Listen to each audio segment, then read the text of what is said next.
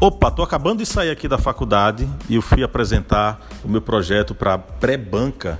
Uma coisa muito interessante aconteceu. Tinham dois professores assistindo, uma mulher e um homem, e o cara é aquele tipo de professor durão, sabe, que não dá um sorriso para ninguém, que não abraça ninguém.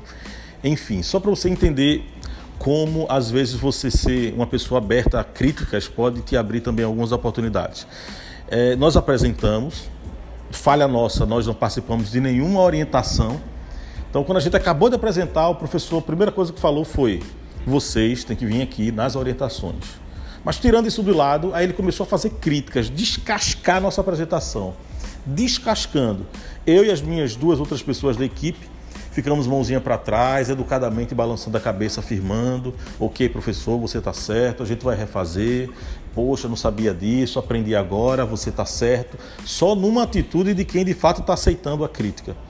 Pois bem, no final da surra de críticas, esse professor levantou e nos deu um abraço apertado, coisa que ele não faz na sala de aula com seu ninguém.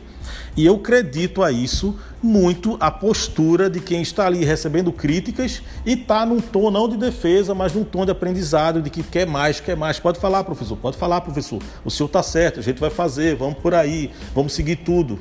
Enfim, uma postura corporal, de mente, de sorriso, aceitando críticas, pode fazer com que você ganhe aquele que está fazendo a crítica, que nem sempre, ou quase sempre, a pessoa quer derrubar, é só para te ajudar mesmo, mas que do outro lado, se você for um cara duro e fechado, você perde a oportunidade de crescer e perde, talvez, a chance de ter o abraço apertado e demorado de um professor que não dá isso a ninguém.